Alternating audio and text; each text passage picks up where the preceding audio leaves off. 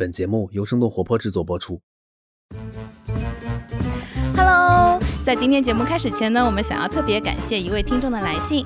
这一位呢是来自微博 ID humble 不是我的做事风格的小伙伴的微博私信。那他在信中表达了对我们生动活泼每档节目的喜爱，并且还列举了对每档节目不同的喜爱点。那其中也包含了我们刚刚开播不久的泡腾 VC，耶！感谢你喜欢我们油腻可爱的节目风格，那我们会坚持在油腻可爱的道路上走下去的。感谢你的来信，同时也感谢我们所有在各大平台给我们留言的听众朋友们。那你们的每个留言，Ted 和我都会亲自去看，然后我们也会手动给你们点赞，然后来刷我们的评论数据，这样就可以被平台推荐。所以，所以真的欢迎你们多多给我们留言，多多益善，谢谢你们。希望你们留言留到我们点赞点到手酸，好吗？嗯，那就正式开始我们今天的节目了。泡腾 VC 有点东西，欢迎收听泡腾 VC。听身处一线的风险投资人带给你最前沿的 VC 趣闻和冒着泡泡的新鲜观点，让我们聊点冒泡的。泡腾 VC 有点东西。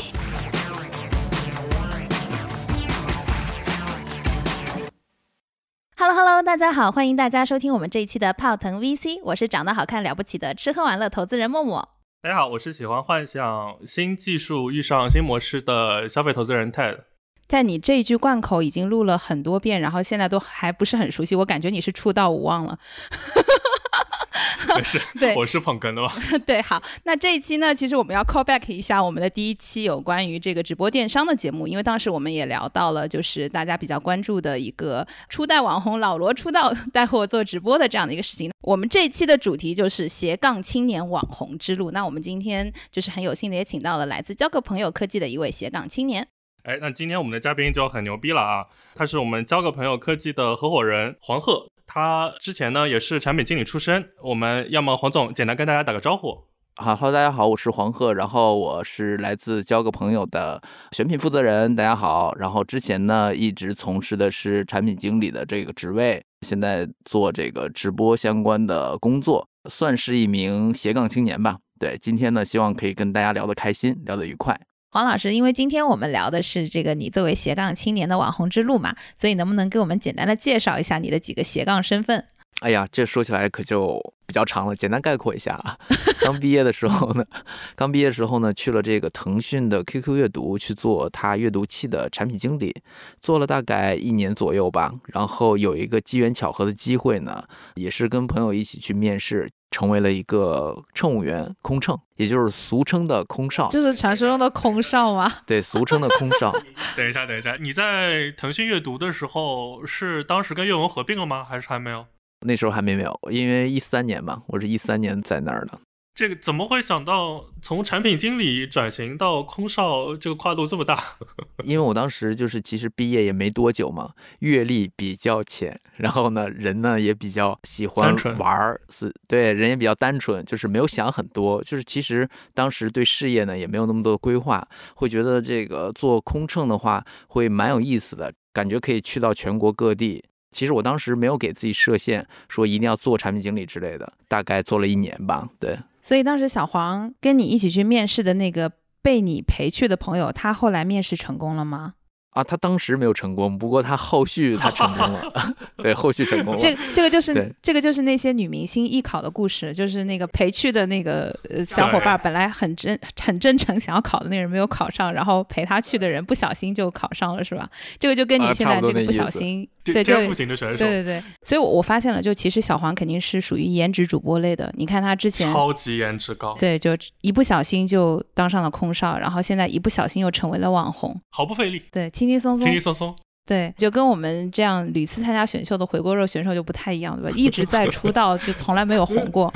不好这么说，不好这么说，因为其实那个自从离开了，自从离开了空少圈。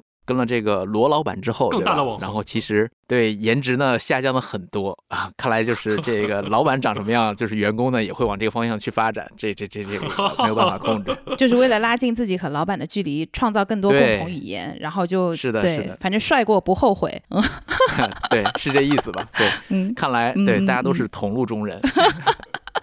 这什么？我只听说过夫妻相，呃，这个叫什么员工相、员工老板相。对，哎，企业有意思了，企业相，这这还蛮有意思的。我觉得，因为其实我最早应聘的是锤科的设计师嘛，然后之后又做了阴差阳错没有应聘上，变成了产品经理。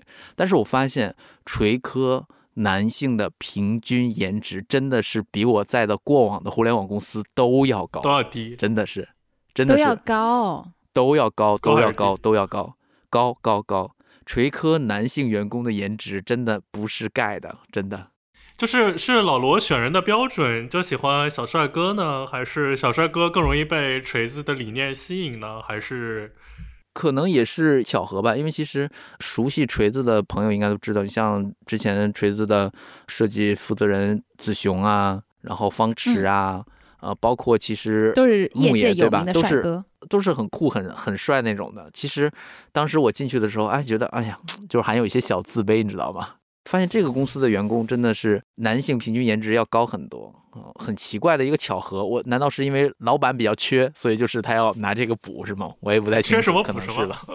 对，有可能还是因为你们公司里面就是实在没有什么女性，所以就只能男性里面矮子拔长的，然后 应该是女生比例比较少的一个公司吧。特别少，女性比例还是相对来说比较少的，但是女性员工颜值也很高。对对对，从现在的这个就是咱们交个朋友旗下的网红们的颜值也可以可见一斑。对，哎，所以我我挺好奇的，因为那个黄老师应该是跟着老罗有三段共同的经历吧？所以三个公司都是女生特别少，然后男生颜值特别高这样的一个配置吗？我回想一下啊，在锤科的时候肯定是这样的。嗯，子弹的时候好像也是这样的，也是这样的，很奇怪。哎，但是在交个朋友这个公司呢，不是这样的了。这个交朋友这个公司呢，可能就是女性员工会多一些。在交个朋友这个主体里面，可能就是因为女生的颜值普遍比较高，然后所以就是相比较起来，男性的颜值就没有那么突出了。行吧，可以这么说。对，小黄很不愿意承认这个点，我感觉。所以后来呢？从 QQ 音乐到空少，怎么从空少又回到互联网行业？QQ 阅读啦。哦，QQ 阅读。OK。因为是这样的，乘务员的话其实是很辛苦的，因为到后期的话，乘务员是分那个呃发餐的那种乘务员以及安全员的。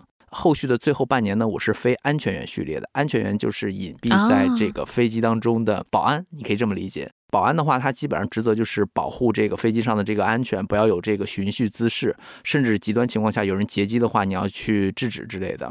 然后这个安全员呢，始终是坐在这个座舱的普通舱的这个三十二排 C 座，呃，基本上学到了，知道，我我我有好几次身边坐了那个一身黑的帅气小哥哥，然后而且空姐给他们发餐的时候发的是跟我们不一样的，嗯，是的，是的，就他们还有非常疯狂的互动。是的，是的，但专业的话，其实应该是 不在客舱里吃，应该回到那个前舱或后舱去吃的，对，不然让你们旅客看到的话，吃的不一样，怎么可以呢？对不对？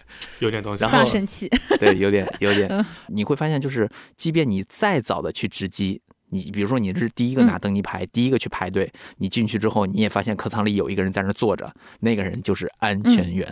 我还以为是 VIP 哦，不不不，你上飞机的时候，你会发现有一个人就是一直在打量你，上下打量你，他就是在确认你是不是是不是有没有嫌疑啊之类的。当然一般不会有事。我还以为是因为我长得好看。我也觉得陈总肯定是觉得自己长得很美，所以哪里都有人打量他，习惯了。有可能，没有没有没有，开玩笑。其实我觉得讲到这个还挺有意思的，因为像那个小黄之前跟随的老罗的每一段创业，其实都有转换自己的这个角色的定义嘛，就包括现在最新的这一份，再交个朋友，应该是选品负责人，对吧？然后跟自己之前的这个，不管是产品经理还是设计师，其实都有挺大的不同的。那本身不管是空少还是安全员，其实他都是一个需要在。比较强密度的这个工作强度下，然后要有非常快的反应能力。因为很巧，我之前投的另外一家公司，就是也有一个女孩子，她其实之前是她应该算是乘务长吧，而且是一个国外的一个航空公司。她就说，你不要看乘务长这个角色看起来是一个服务的角色，但她实际上可能会比一家公司的 CEO 面临的突发情况会更密集。最典型情况就是飞机延误的时候，然后客舱门又关上了，很多旅客在等待了很长时间之后，其实会是就是情绪失控的。对对对，这个时候确实需要你要很礼貌的去跟他解释，去安抚乘客，这个还是一个比较困难的事情的。对，然后我之所以就是从这个职业又转换成垂科，是因为呃，我觉得做这个工作呢，相对来说呢，工作内容比较单一。哎呦，也不是单一，就是我会觉得，就是呃，可能还是做一些创造性的工作更有意思。刚好那段时间在飞机上呢，其实有很多的空闲时间，因为飞机起飞之后，其实我们可以去去阅读一些书刊杂志嘛。也是在那个时候，我看了呃罗老师那本那个《我的奋斗》嘛，然后看那本书之后，就深深的成为了罗老师的这个迷弟，对吧？之后就关注他的这个发布会，关注他发布会。就是你在飞机上。阅读的时候，看着看着就被罗老师个人魅力从书本中散发出来，给获客了。是的，这个不是关键，关键是他当时去应聘锤科就应聘上了，我觉得这个才是最 impressive，就是成功。对，你看他空少随随便便，锤科随随便便，子弹短信随随便便，交个朋友又随随便便，是这样吗？好羡慕啊！就是彪悍的人生不需要解释。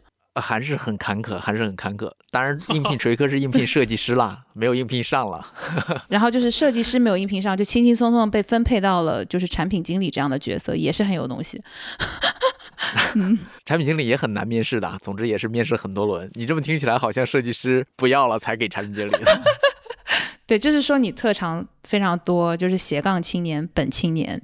后来从锤科就是做产品经理嘛，然后就一直想尝试着说做手机呢，我我会觉得可能。那个时候可能感觉做互联网的移动 App 会更有机会一些，毕竟锤克是一个手机公司嘛，所以自己想去尝试做一些 App。然后呢，我就去找一些机会。刚好一七年的时候呢，其实直播在那个时候就蛮火了，已经。总觉得在直播这趟里面能不能做一些不同的项目。也就是那个时候呢，国外有一个特别火的答题类的 App 叫 HQ。啊，它其实就是我们后续对，就是 HQ 后续有很多百万英雄啊、知识超人啊，就各种的是是是答题类的 App，那段时间非常风靡，就是完全因为那个 HQ 在国外很火，然后国内有很多的人团队去做这件事情，我觉得这是个机会。然后当时呢，叫上自己的一个好伙伴，我们一起去做了一个类似的项目。这个项目就不方便提了啊，是一个大的直播公司孵化的一个项目。没事儿，没关系啊。那我你你这样一说的话，我们大概就知道是。我们也知道，对。后续呢，大概是因为那个没有相应的视频牌照，然后这个 app 呢就停掉了，就没有继续去做。但是呢，其实做了这个东西之后呢，我感觉类似这种传播类的这种 app 呢，或者是说社交 app 呢，是非常有机会的。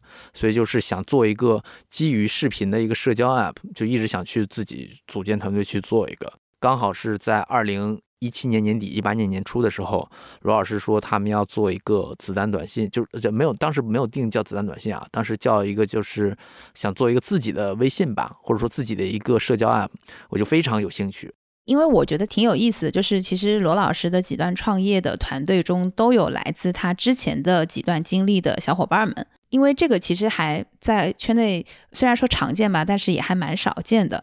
就是他跟就是咱们小伙伴们平时日常，就即使离职了，或者是比如说前面的项目结束了之后，是一个怎么样的互动关系？然后所以能够这么快的反应出来。因为我理解交个朋友可能也是比较仓促上阵的，应该也是这个团队组建过程是比较快的一个进度。就是所以这个是一个什么样的一个机制呀？是这样的，其实，呃，我觉得罗老师有很大的人格魅力，即便其实我们离开，对，有很大的人格魅力，即便我们离开原有的这个公司也好，离开原有的这份工作也好，其实还是会时不时的去互相的关心对方的近况，因为是我们除了工作以外，是有很多的一些怎么讲，类似朋友的情感在的。于我们而言，就是他就像我们的一个老大哥；于他而言呢，其实我们也是一个，就是跟他就是一起奋斗过嘛。然后他也深知我们每个人的熟悉或擅长的领域，所以其实呃，我们是那种惺惺相惜的。不止我一个人哦，其实你可以发现，就是不管罗老师做任何事情，都可以快速的组建一支能够适应他节奏的一个团队。我觉得这个就是他一个无法言说的魅力。对。是的，是的，哎，就是从咱们交个朋友就是成立，或者是我不知道我们第一场直播之前，咱们如果倒推回的话，这个过程大概花了多久的时间？还记得吗？大概过了可能也就不到一个月吧，差不多。因为其实我们正式开始组建的话，应该是三月初才开始的。因为之前那个罗老师春节期间其实是在日本休假的，然后我去日本找到他，我们一起去聊一些，看有没有什么新的项目可以做之类的。那个时候呢，他刚好在关注直播带货这个领域，他身边几乎所有的朋友都在劝他说：“OK，你非常适合做这个东西。”包括其实我也我也觉得他非常适合去做这个直播带货，然后去说说服他去做这件事儿。可能他当时还在做特别深入的调研吧，然后当时没有下定决心去做这件事儿。应该是在那个一月一月份的时候，他决定要下定决心做这件事儿，然后说是春节过后呢，咱们就回国开始做这件事儿。我说 OK，我在国内等你。哎，所以你们的 timing 真的非常好哎，因为应该就是在那个前后，后来就其实往返不是那么方便了，对吧？应该就是春节后没过几天。对，罗老师应该是二月中下旬回来的，应该是回来没一周，就基本上交通就很不方便了，就是很巧，就很巧合，他刚好那个时间回来。对。如果要是晚回来个 几天，可能就要呃隔离个两周，对吧？那就不知道要耽误多少事情了。而且应该也是从那个时间点往后去推的话，大家因为当时还没有复工，所以在家里面，实际上这个直播这个场景就占据了我们比较大的一个消费的份额了。是的，本来我们计划应该是春节后有条不紊的慢慢的开展这件事，但是呢，就是因为疫情期间嘛。在这段时间，其实大家对这个线上购物的需求是十分迫切的，所以我们这项目相当于往前赶了，组建的团队啊都很仓促。但是好在就是怎么讲，时间很巧妙吧，刚好是四月一号这么一个有意思的时间点进行完成了首播。而且那个当时女生其实都有薇娅、李佳琦，然后包括其他的呃可能中腰部的这个主播可以去观看，但男生其实是没有，当时是没有这个直播电商的主播可以去看的。是的，男生非常百无聊赖嘛，其实就是除了打游戏，就也没有什么事情可以干，对不对？所以我们就觉得刚好就是做一个三 C 类目的这种直播呢，可能能够吸引一波我们的粉丝。小黄可以介绍一下我们的战绩吗？就是因为我自己当时是去看了第一场的直播，我记得除了销售额应该是破了一个非常高的数字之外，我们的音浪也收获了不少。有些人他即使不购买东西，然后他可能也会去给老罗刷一些礼物。我觉得音浪和那个销售额真的很好，但最触动我的一个战绩呢，就是那个同时在线人数。就是外界对这个报道不是很多，但我可以跟大家聊一下哦。当时首场的同时在线人数是二百九十万峰值，也就是说最高的时候有二百九十万人同时观看。抖音的小伙伴告诉我呢，其实这个东西呢，就几乎已经创造了互联网之最了。其实，呃，大家可以看到别的平台，不管是薇娅呀，还是呃李佳琦，或者说其他头部主播吧，他们的同时在线观看人数，其实淘系呢，它所有的那个在线人数是累计的 PV，而不是 UV，并且也不是同时的 UV。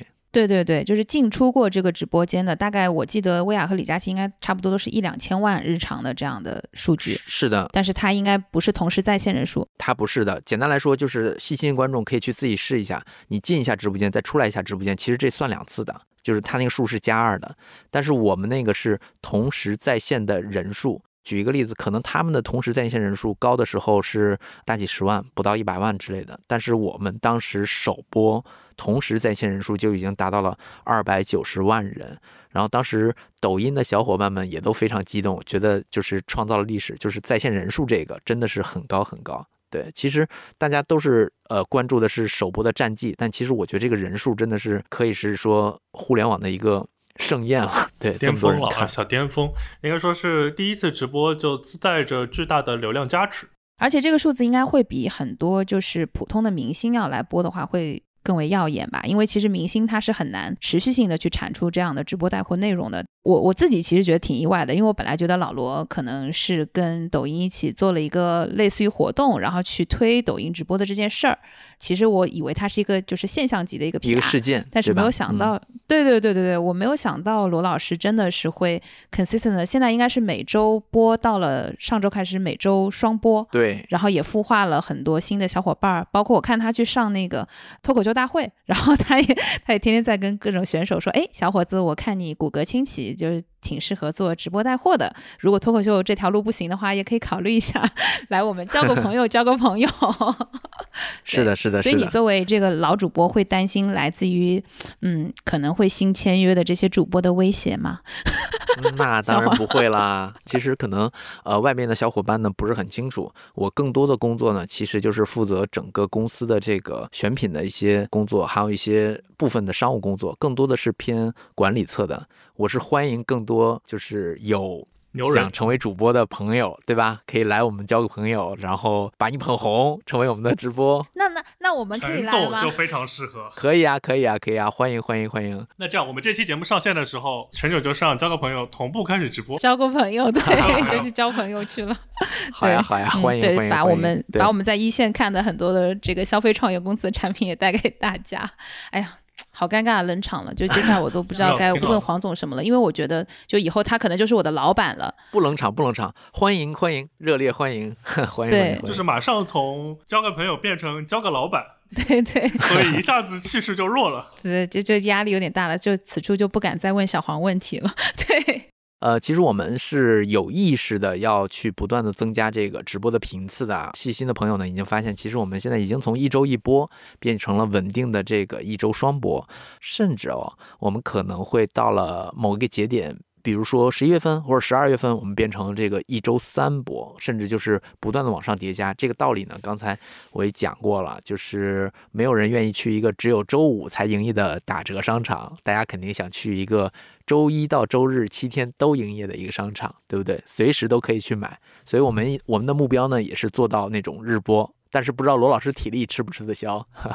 哎，小黄，其实因为您主要负责选品会比较多一点嘛，就我们当我们从这个一周一播到一周三播的时候，反推过来，选品这边的压力大概是会一个什么样的一个增长？或者是以后我们甚至有更多新主播进来的时候，对选品这边会有什么样的变化吗？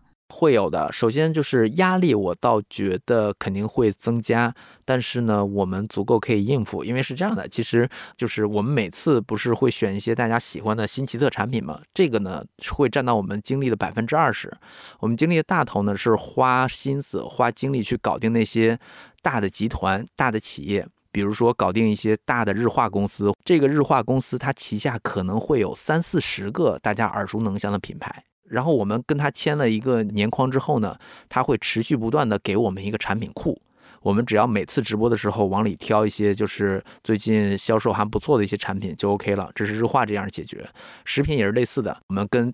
比较大的这种食品集团，它旗下可能有 N 多大家耳熟能详的食品品牌，也是一样的，就是这样呢。其实能够解决我们每场直播的百分之八十的品，然后剩下的百分之二十呢，我们会就去找热点，比如说新发了一个手机，新发了一个耳机，就是最近的热点产品，我们再给它加进去，来完成一个整个选品的一个过程。如果七七百分之百的产品你都是自己一个一个去选的话，肯定支撑不了日播，甚至说更多的主播来播。但是如果靠我们这种规模化解决百分之八十的问题，定制化、差异化的解决百分之二十，其实就可以解决这个问题，能够服务好更多的主播。刚刚其实小黄讲了一个，就是作为头部主播的一个特别不一样的点，因为我自己之前是在品牌做过的，然后我知道，就是作为供应商或者第三方，其实要进这个大公司的采购的这个选品库，门槛还是挺高的。这件事情应该就是其他的小主播是没有办法去做的。是的，所以就是欢迎小主播来我们交个朋友，我们帮你完成这些工作。哎，我好像又很又很自然的又中了你。对对，又很自然。今天买张机票去北京，先跟小黄聊一下。对，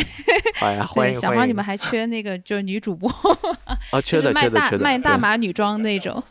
我的妈呀！对，哎，小黄就是也跟老罗认识的时间、共事的时间比较久了，有没有什么就是像我们这样外围的粉丝所不了解的，就是什么有意思的事吗？可以，对我们很好奇，带我们看一看，就是我们平时日常看不到的老罗。对，讲两个点吧。罗哥有一个长久以来特别爱的一个爱好，就是鞋。这个稍后再讲，因为这个可以讲很多。然后还有一个新晋爱好，弹吉他。哇哇，又油腻又清新，怎么回事？对，永远是少年。他呢，其实就是做一件事真的很认真，很认真。他几乎就是找了市面上很多各种各样的琴，然后他有一个卧室嘛，其实里边会放了很多把我觉得都蛮贵的吉他的。他不管是任何一个爱好呢，都会把这个东西研究很透。比如说什么样的吉他适合弹什么样的音乐，他喜欢弹那种音乐呢，应该买什么样的吉他，买什么样的弦，买什么样的调音器，包括各种东西都非常的考究。其实他弹吉他不会弹那种大家耳熟能详那种弹唱，他可能就是弹那种 solo 吉他，不知道大家有听过吗？其实就是。吉他的那种独奏，他在练那个。有几次偶然的间隙嘛，趁他休息的时候，他就在练吉他。我我去找他，我发现他进步真的神速，他学东西真的超快。现在已经能够完整的去弹一些曲子了。然后我估计之后有机会的话，他可能会秀。但我觉得他真的学的超级快。所以以后在我们的直播间会有才艺赏析，或者是会有就是 会有这个。在线教育的板块出现了，唱歌，对，老罗来伴奏，是不 是？呃，这个可能我不知道他什么安排，他可能想就是等到自己就是练得更厉害的时候吓大家一跳吧。对，但是我今天不知道会不会破他的梗，把他曝光了，对，剧透了，剧透了，嗯，剧透了，剧透了。对，第二个呢，就是他超级超级喜欢研究鞋子和衣服之类的，对，而且他对潮牌也特别有研究。对不对？完全看不出来，对不对？对，完全看不出来。我感觉他就是一年四季看起来长得都一样，都一样。对对，可能是身材所限，所以现在要所以要生酮嘛。对对对，他他觉得是自己可能也也是因为身材比较微微胖啊，微微胖，所以他觉得自己可能哎也也不用去倒腾那些。但其实细心的粉丝应该发现，他的鞋其实是经常换的。然后他是很喜欢球鞋的，包括其实他对衣服啊什么的都是特别有见解的。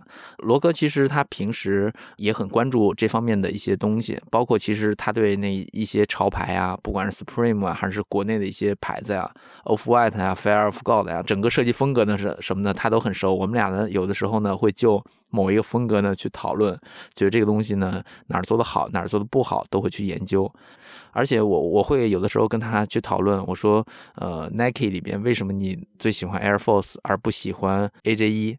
然后他会跟我讲，说是，比如说 AJ 一，它那鞋面上鞋头有一个蜿蜒的勾，但是在 AF One Air Force One 上呢，是一个完整的一个形状，没有多出来那那一个勾，他会觉得，哎，Air One 看起来就是更饱满一些，对，整个设计形态呢也更好看一些。我会跟他有争执嘛？我会觉得 AJ 一更好看。我的天！对，甚至比如说再再举例，像新百伦，新百伦他最喜欢的鞋型呢是那个五七四，他觉得五七四是五七四，嗯，对，最好看的鞋型，最经典的鞋型。然后我会觉得，哎，可能我最喜欢的是这个新百伦里的九九零，他会觉得九九零的鞋头上有一个那样的设计，会呃也是有两个翘边的设计，他会觉得很不协调，所以就是看上去很不好看。嗯。啊，对，他是这样的，但是他，所以而且他的审美是 consistent 的，对，这样听起来是的，他是有一套逻辑的，就是你问他这个东西为什么他喜欢，为什么不喜欢，他是有一套逻辑的，但是呢，他又是一个很严谨的人，即便我跟他说，我说新百伦的九九零真的很好看，然后他会从读上得物上买几双回来看实物，然后他会拿着实物跟我说，你看确实不好看吧，哪哪哪哪不对。哪哪不好，但是配色还是不错的，还是这样。这里我必须要 Q 一下陈总，毕竟陈总是 Nice 的投资人哦，是吗？是吗？所以对对对，哦，就是天下鞋头是一家，对吧？哦，是这样的吗？对，开玩笑，开玩笑。我觉得挺有意思，因为其实确实就是啊，你说小黄啊，没事，陈总，陈总先说，陈总先说，你说完我再聊。没有，我在你的面前我没有什么想说的，我只想听你说。好呀，好呀。太油腻了。那 Nice 的话，其实也是罗老师，也是一个非常忠实的用户。耶，很棒。因为他觉得 Nice 上可以找到几乎一切的鞋。对。比如说，他特别喜欢 Air Force 这款鞋，他就会去 Nice 上去搜，然后把所有的配色都翻一个遍。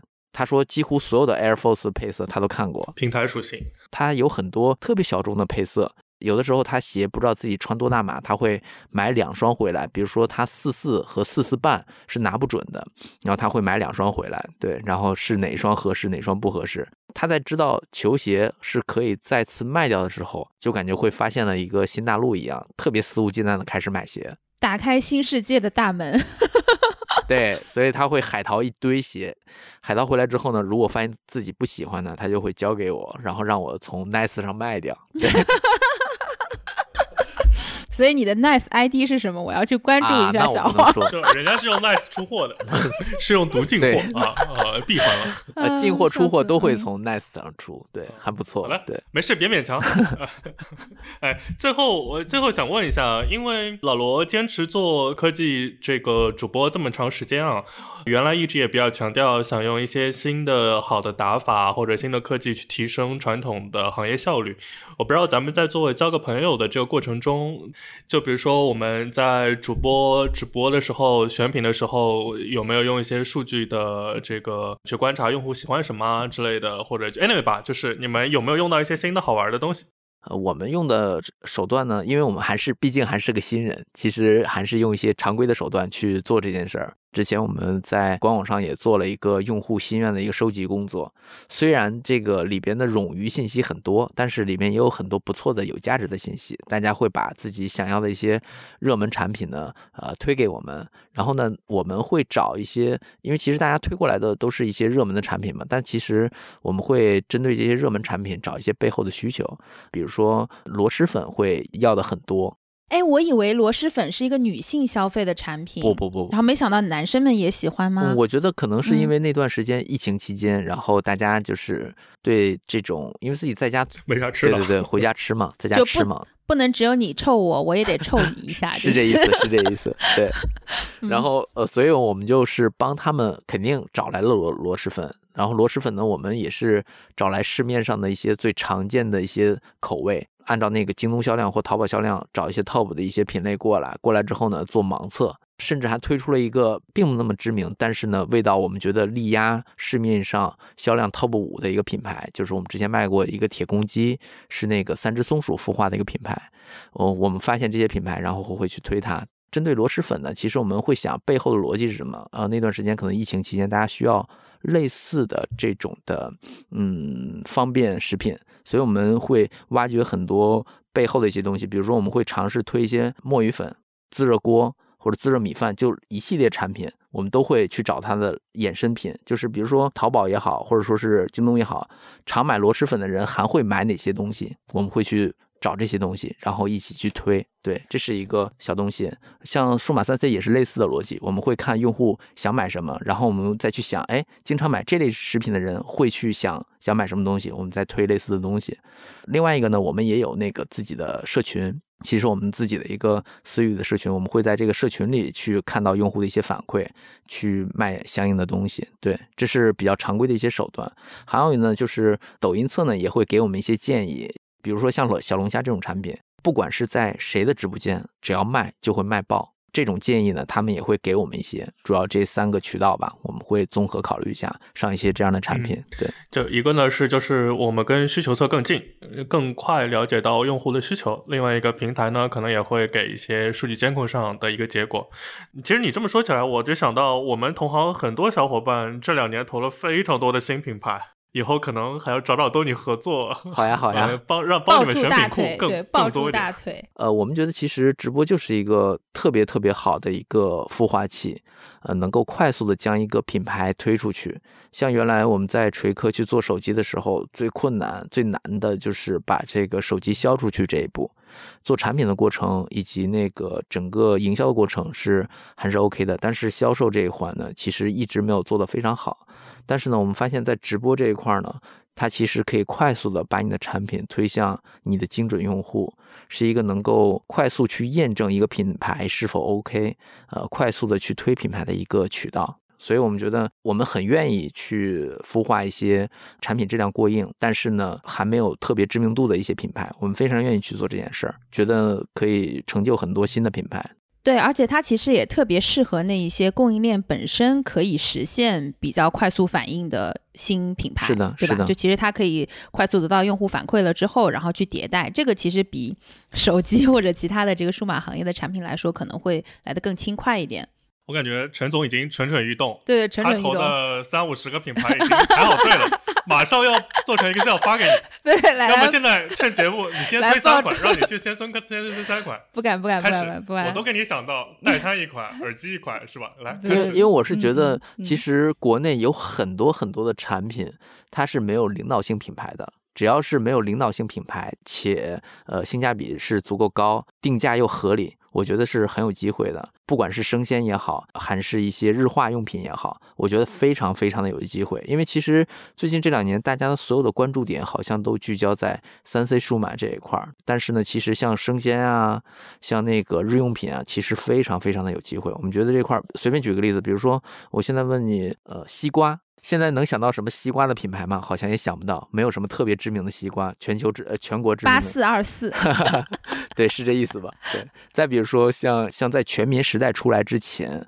我们很难想到有一个棉柔巾这种品牌也能够做的这么大，对对对对，是的。所以我觉得像之前，其实小龙虾，我说到小龙虾，其实大家对小龙虾的品牌是没有认知的。你可能就是吃过最近新进的几个网红品牌，产地认知，对，但只有产地认知。对对，其实包括大闸蟹这些东西，其实都没有一个特别特别驰名的品牌。哎，所以其实那个，我也顺着小黄这个问题再多问一句啊，因为。我也比较好奇，就不知当问不当问，就因为我觉得老罗做直播这个事情，一定是跟其他的主播，或者是咱们公司，一定是跟其他的公司会有一些想打造的不一样的价值。我不知道这个能具象化的描述出来吗？因为我们就是刚刚讲到的，其实从选品上的一些动作，然后包括我们可能会采用的一些就是提效的手段，然后以及我们主动的去跟用户走得更近啊等等的一些事情，其实我觉得背后都还是有我们。想要去体现的一些价值的，这个能具象化的描述出来吗？呃，可以啊。其实我们是这样的，就是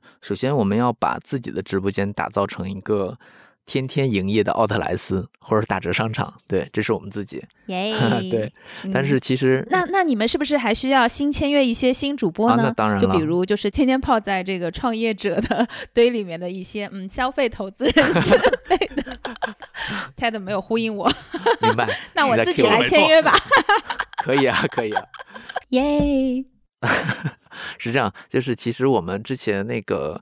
整个的商务团队也好，选品团队也好，是越来越细分化，效率也越来越高的。呃，我们这个过程中发现啊，其实有些产品啊是不适合那个我们男性化的直播间去带的，比如说一些偏美妆化的一些东西，再比如说像一些那个就其实就是特别女性化的一些东西，像这些产品的话，呃，我们能够第一时间的触达到国内一流的渠道商，国内一流的品牌方。但是呢，可能我们的直播间人设也好，不太适合去带这类东西。那我们就是，但是有大把的商品怎么办呢？我们就想办法，其实想把这一部分商品的商品库整合出来，变成我们的一套选品库，可以供其他的头部主播来使用。其实我们是想把这个整个的供应链能力进行一个输出，包括其实现在呢，我们现在其实是整个公司的运作都靠一套系统。这个系统是什么样的呢？商务来了之后呢，他会把所有自己能够联系到的这个商品呢进行入库，入库之后呢，我们会有初筛和这个复筛，复筛完了之后呢，是进入到我们选品侧选品进行筛，然后筛完之后呢，再分配主播。现在我们可分配的应该就是罗老师以及我们的年轻副主播，呃，整套系统一一下下来呢，几乎是一键式的。你可以想象一下，假如说另外一个头部的主播过来之后呢，我们只需要在主播端给他加一个账号，他就可以选自己想要上播的产品，几乎是相当于一个主播的拎包入住，就是一键化的完成这所有的工作。所以，我们就是呃，我们终极目标呢是希望把我们这套能力呢整合输出，能够服务好几个头部的主播。哎，小黄，我理解一下，就是我们做的这个事儿，未来应该不只是就是我们现在已经看到的有大号带小号这样的逻辑，而是说我们未来会成为一个深度供应链赋能的一个 MCN，是这样的一个感觉吗？嗯，是这样的，对。就是我们可能会去赋能一些现在可能不是在我们体系里面的，就是比如说他自己本身就是个大主播或者是大网红这样的角色，而不是寄希望于我们继续去孵化我们的年轻主播。对，是的，呃，我们在九月份的时候会有一个头部主播，到时候大家就知道了。哇，还有神秘感，很神秘。对，是你吗，小黄？我不配，要做大黄了，老黄。能给我们点暗示吗？让我们猜一猜。呃，猜一猜吗？是一个，不要说了，不要透露的更多了。好的，好好害怕。我觉得这个特别适合做我们这期的最后的问题，让我们的听众来猜猜是谁。最后揭晓谁猜对了，可以送点小礼品，对不对？交个朋友。小礼品是我们送的，对吧？我们来交个朋友。对，我们去直播间刷单。刚刚提到咱们呃交个朋友运营数据的时候，确实第一场的我们的全网关注度或者播放量非常高啊，呃，但是呢，就是后面呢确实也出现了一些，就是比如说观看的数据有些下滑，但是应该我理解就是成交的数据是有所提升的，所以我不知道就是在这个应该我们做了也有大半年的时间了，也面对很多挑战嘛，就是面对比如说不管是可能流量有些下滑，或者是比如说供应链选品特别难，面对这些困难时刻的时候，咱们一个是怎么面对的啊？我觉得是这样的，其实这个是好事情。你可以说我们把那些看热闹的筛选掉了，用户更精准。对，留下来的都是要买东西的。其实最开始直播的时候，我们不能否认，两百九十万人的同时在线观看，肯定有超级多的人是来看热闹，甚至来想听相声的。但本质上，我们这儿还是要卖货的，所以就是持续留下来这些人呢。虽然人数没有最开始那么多，但是他们其实是把我们这儿当成一个固定的商场的。我觉得这就够了。所以其实从外部数据来看的话，简单理解就是，可能虽然绝对的观看人数有所下降，但是成交转化的比例一直在提高，是吗？是的，是这样的。好，那我再补一个第二个问题啊，因为创业其实是一个九死一生的事情嘛，就是创业很多大部分情况是不成功的，但是成功的回报通常都很高。因为老罗呢也连续做了好几家公司了，然后你跟他也经历了三段经历，但其实每一家公司如果不太成功的话，最后面对这个财务投资人、这个外部股东的时候，也是有的时候比较难交代嘛。但我看其实我们应该是浅识是其实已经在我们多家创业公司里面都持续出资嘛，所以就想问问看咱们跟投资者的关系，长期会不会有些压力啊？或者就是为什么还会有比较好的机构股东持续在支持我们做新的事儿？我觉得首先压力肯定是会有的。我们其实每个项目呢都是奔着。一定要把它做成功去做的，但是其实创业过程中有很多不确定的因素嘛，呃，也有很多原因导致整个事情的一个走向。但其实投资人为什么一直能够持续这样支持我们呢？我觉得还是他们知道我们我们在做的事儿，然后他们能够清楚看到我们在做的方向是什么。就像我刚才说的，其实我们做的不单纯是一个简单的直播带货，而是整个背后的一套供应链的搭建、系统的搭建，还有整个直播带货以这个为主。中心辐射出来的一系列其他业务的一个搭建，所以我觉得他是看懂了这件事情，看到这个事情的本质，才能够持续的支持我们去做这件事情的。而且，其实最关键的一点就是罗老师做事的态度、做项目的态度，投资人都是很认可的。他在业务上是极其的精益求精、极其的认真，所以我觉得这个也是一个原因，能够让投资人持续的支持我们。对，所以其实从结果来看，我们每做一件新的事儿，我们的外部股东，不管是从流量方，甚至帮我们找一些场地啊，去还是给到很多的这个扶持和支持啊。所以其实能碰到这么好或者这么认可自己的这种长期的坚持长期主义的机构投资人，也是一件比较不容易的事情，也非常对，非常幸运。嗯，因为今天我们这期节目也是和交个朋友，交个朋友，不知道黄老师有没有带什么福利？有没有给朋友带点小礼品？对，哎呀，这个时间上比较仓促，但是还是准备了，准备了五件交个朋友的 T 恤送给大家。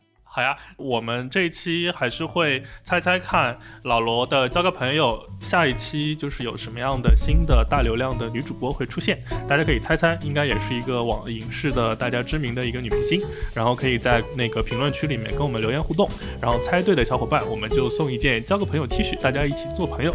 好，差不多是这样。好呀，好呀，好，谢谢小芳，谢谢，辛苦辛苦各位，辛苦，拜拜，拜拜。听完之后，别忘了跟朋友们分享一下，关注我们的公众号“生动活泼”，声是声音的声，或者添加我们的小助手“声小英”，他的微信号是声 FM 一 S H E N G F M 一，一是阿拉伯数字的一哦。添加的时候记得填写关键词“泡腾 VC”。我们下期节目见，拜拜拜拜，拜拜拜拜。